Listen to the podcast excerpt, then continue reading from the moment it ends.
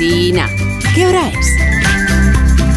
Son las 8 en punto de la mañana, son las 7 en punto de la mañana en Canarias. Buenos días desde Onda Cero. Más de uno en Onda Cero.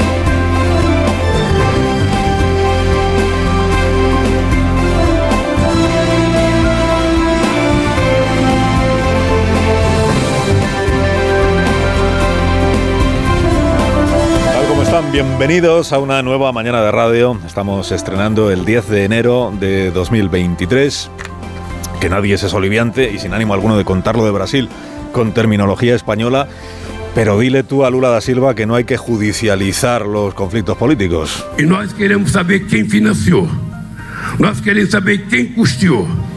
Nós queremos saber quem pagou para as pessoas ficarem tanto tempo. E vocês sabem que eu sou especialista em acampamento, sou especialista em greve. Não é possível um movimento durar o tempo que eles duraram na porta dos quartéis tiver financiamento. Que soy especialista en campamentos, decía Lula da Silva, que tiene una amplia experiencia en el mundo eh, del sindicalismo y en el mundo de las movilizaciones. Dice, soy especialista en campamentos y a mí nadie me puede explicar, na- nadie me puede decir que puede estar tanta gente eh, varias semanas en un campamento como este que han realizado los bolsonaristas en Brasilia sin que haya alguien que esté pagando eso.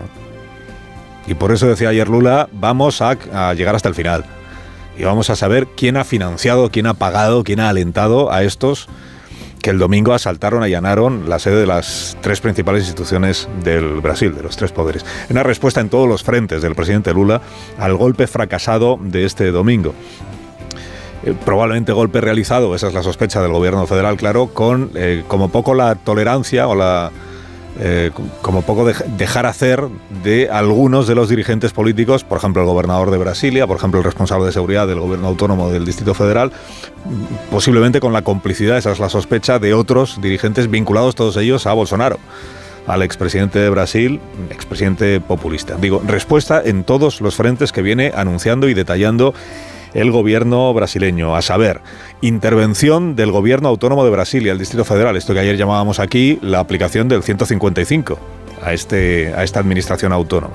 La inhabilitación temporal del gobernador de Brasilia, el tal Ibanez Rocha, del que ya contamos ayer aquí también, que es afín a Bolsonaro, y que en la hipótesis más favorable para él ha incumplido su obligación de garantizar la integridad de las tres sedes, del Poder eh, Legislativo, Ejecutivo y Judicial, en la Plaza de los Poderes. Esta es la tesis más favorable. La menos favorable es que ha dejado hacer a los golpistas porque son de su cuerda y por eso él quería que aquello...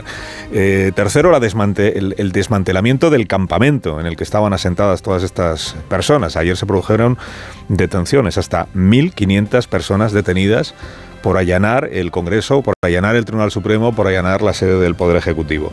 La investigación abierta por la Fiscalía del Brasil para determinar no solo quiénes actuaron, sino quiénes estaban detrás de esta actuación, quiénes les alentaron, de dónde procedía el dinero, si entre esos financiadores del asalto del domingo había, por ejemplo, cargos públicos. ¿eh? Esta es otra, otra fase de la otra vertiente de la investigación que, por supuesto, desembocará en la presentación de cargos contra todas estas personas ante un juzgado para que puedan ser juzgadas y condenadas. Ha dicho Lula, nadie va a quedar sin castigo. La destitución del embajador de- del Brasil en Washington, de la cónsul de Brasil en Nueva York y la cumbre que se celebró ayer, esta es la imagen del día en Brasil, la cumbre de todos los poderes, presidente del Congreso, presidente del Senado, presidenta del Supremo, responsables máximos de los ejércitos, convocados por Lula para emitir un único mensaje, que es este al que puso voz el ministro de Justicia, Flavio Dino. Graças a Deus, o nosso país caminha para a absoluta normalização institucional com muita velocidade. Podemos afirmar que golpistas, terroristas, criminosos em geral não obtiveram êxito nos seus intentos de ruptura da lei, da. Golpistas, terroristas, criminales no han tenido éxito en su intento de tumbar la legalidad. El país, gracias a Dios, decía el ministro de Justicia, avanza a gran velocidad hacia la normalización institucional. El éxito que anhelaban estos asaltantes, según el gobierno de Lula, era provocar un efecto dominó que generara focos de insurrección en otras ciudades y que pusiera a disposición del ejército la excusa del desorden público para alzarse, rebelarse contra el gobierno constitucional. Esto es lo que finalmente, como sabemos, no sucedió y ahora se trata de poner la justicia a trabajar para castigar a quien infringió la ley y también, como decía el ministro, para prevenir. De um lado, nós estamos cuidando da punição de quem infringiu a lei. e por outro, nós estamos cuidando de prevenção.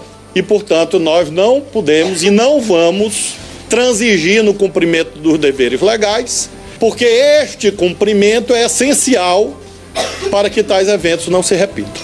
Castigar a quien incumplió la ley y prevenir para que nadie más pueda incumplirla o pueda llegar a hacer lo que sucedió el domingo. Cumplir con el deber de actuar penalmente contra los insurrectos es esencial para que una situación como esta, un intento de golpe como este, no se produzca. Cuca Gamarra escribió el domingo un tuit, una respuesta a un tuit que a su vez había escrito antes el presidente Sánchez.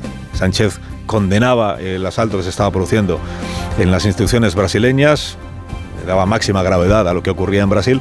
Y la respuesta de la señora Gamarra en su tuit decía, contigo, tuteando al presidente, contigo en España esto ahora es un simple desorden público. Naturalmente era una crítica a la derogación del delito de sedición que Pedro Sánchez le concedió a Esquerra. Una manera de decir, muy grave, dice lo que está pasando en Brasil, pero en España tú has abaratado las penas para quienes se alcen contra el orden constitucional. Bueno, el PSOE convirtió ayer el tuit de la señora Gamarra en la prueba de un montón de cosas. La prueba de que el PP no tiene nada que ofrecer en política exterior. La prueba de que el PP no quiere apoyar expresamente a Lula. La prueba de que el PP no conoce el Código Penal, porque en España esto sería no una sedición, sino una rebelión como, el, como un piano. La rebelión como un piano, según la juez, la juez no, según la ministra Pilar Alegría. Si lo que ha sucedido en Brasil hubiera pasado en España, se aplicaría el delito de rebelión, que por cierto no ha cambiado. Es verdad, el delito de, de rebelión no ha cambiado en el Código Penal. No ha cambiado porque no hacía falta, porque Junqueras nunca fue condenado por el delito de rebelión y entonces ¿para qué lo vamos a tocar? Lo explicó el propio Junqueras. Sedición, sí, porque estoy condenado por sedición. Lo de malversación, sí, porque estoy condenado por malversación y queda unos juicios pendientes. Rebelión, no, como no estamos condenados por rebelión ninguno. Pero bueno, la interpretación, con perdón, más marciana que se ha hecho del tuit de Cuca Gamarra, en el que, insisto, Gamarra lo que lamentaba es que desaparezca el delito de sedición porque le parecía muy grave lo que estaba ocurriendo en Brasil. la interpretación, digo más marciana, con todo el cariño, es la de la vicepresidenta Yolanda Díaz que leído el tuit percibe un deseo, incluso un aliento, para que sean asaltadas las sedes de las instituciones españolas. Lo que parece que está insinuando es alentando a los españoles y a las españolas para que hagan lo que ayer hemos visto en Brasil. Insisto, o rectifica o lo que está haciendo es indicar que le gustaría que lo que hemos visto ayer en Brasil pase en nuestro país. Le pido a la señora Gamarra que respete también a la presidencia del gobierno y a este gobierno. Fíjese que respetar a la presidencia del gobierno va significando para el gobierno no criticar nada de lo que haga el gobierno. Si cada vez que se critica algo de lo que hace el gobierno, se dice que no está usted respetando.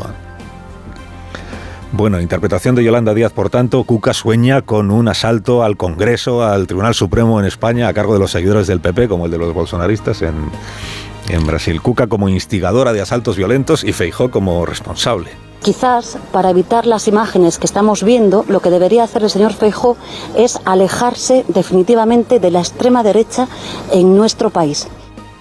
La vicepresidenta segunda siempre respetuosa ¿eh? con los demás y con las opiniones de los demás siempre en este esfuerzo por entender lo que los demás quieren decir y sus posturas, percibe una relación entre el asalto violento a las instituciones del Brasil y los pactos del PP con Vox.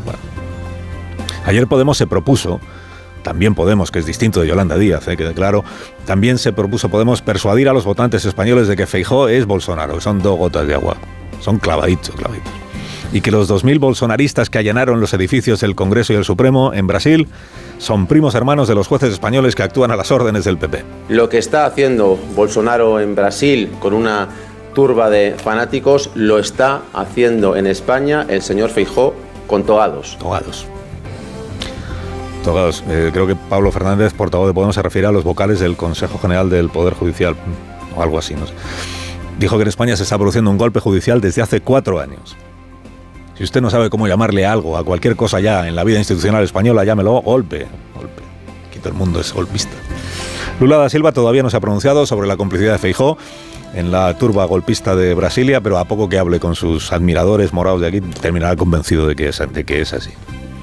Que en realidad es todo culpa de Feijó. Que hace un año para el gobierno era la moderación en carne viva en el Partido Popular. Era el más moderado de los moderados. Un año después es Bolsonaro. Bueno, la caricatura en que se convierte la política española o algunos políticos españoles cada vez que se produce una crisis política grave en otra nación, sea Brasil, sea Perú, sea Estados Unidos, sea Argentina, la caricatura es ligeramente embarazosa. Pero bueno, cada cual encara el año electoral como buenamente quiere. Si Podemos quiere resucitar la alerta antifascista que tan buen resultado le dio en Andalucía y en Madrid, pues es libre de hacerlo. Pero recordemos lo que pasó luego. Andalucía estaba en riesgo de fascismo total porque el PP iba a gobernar con Vox. Mayoría absoluta del PP, 43%. Podemos 7,6%.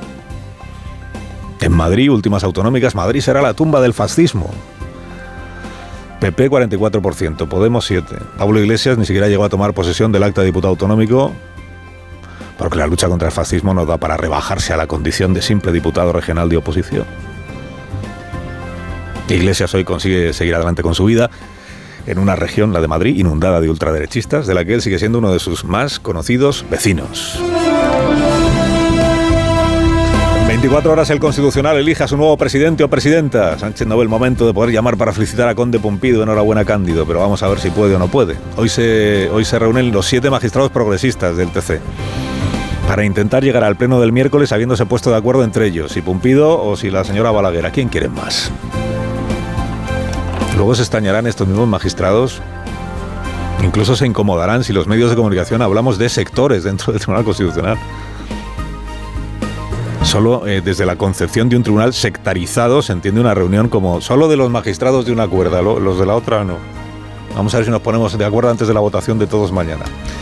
En su discurso de despedida, el presidente Trevijano creyó oportuno recordar, en presencia de unos cuantos ministros, por cierto, ministros del gobierno que le acusó de formar parte de una conspiración contra la democracia parlamentaria, recordó Trevijano que todos los poderes están sujetos a la ley y a la Constitución, porque no hay más soberanía que la del pueblo. Ante él no caben paralelas soberanías parlamentarias, sin perjuicio de reconocer la primacía política de las Cortes Generales. Se pueden compartir o no los fines políticos, pero insisto, estos se han de causar siempre a través de los procedimientos constitucionalmente previstos. Una vez que el nuevo presidente sea elegido mañana o presidenta, pues amanecerá un tiempo nuevo de, estabilidad y de progreso en, España. Y ya se verá si acaba planteándose o no, planteándose o no dentro del propio Tribunal Constitucional, si alguien lo pide, una eh, deliberación sobre el referéndum de independencia en Cataluña, si eso no es constitucional, si podría llegar a ser o no constitucional. El ministro Bolaños este domingo cantó victoria y dio por terminado no solo el proceso, sino la tensión dijo que existía en Cataluña y en España. Esa tensión que se vivió en Cataluña y en el resto de España ya hoy es historia, se ha pasado página. El proceso soberanista ha terminado. Españoles, el proceso soberanista ha terminado aunque sigue existiendo una mesa de negociación con Esquerra Republicana para abordar el conflicto y la desjudicialización. Pues para estar acabado el proceso, el partido hermano del PSOE, Esquerra Republicana, que gobierna Cataluña, lo que anunció ayer es que van a intentar sabotearle a Sánchez la cumbre con su amigo Macron el día 19 en Barcelona, sumándose a las manifestaciones en favor de la independencia. Estaremos también el día 19 de, de enero para defender esta República Catalana, para defender la autodeterminación, para defender la amnistía y para recordarle al gobierno español y también al gobierno eh, francés que no hay una situación de normalidad en Cataluña.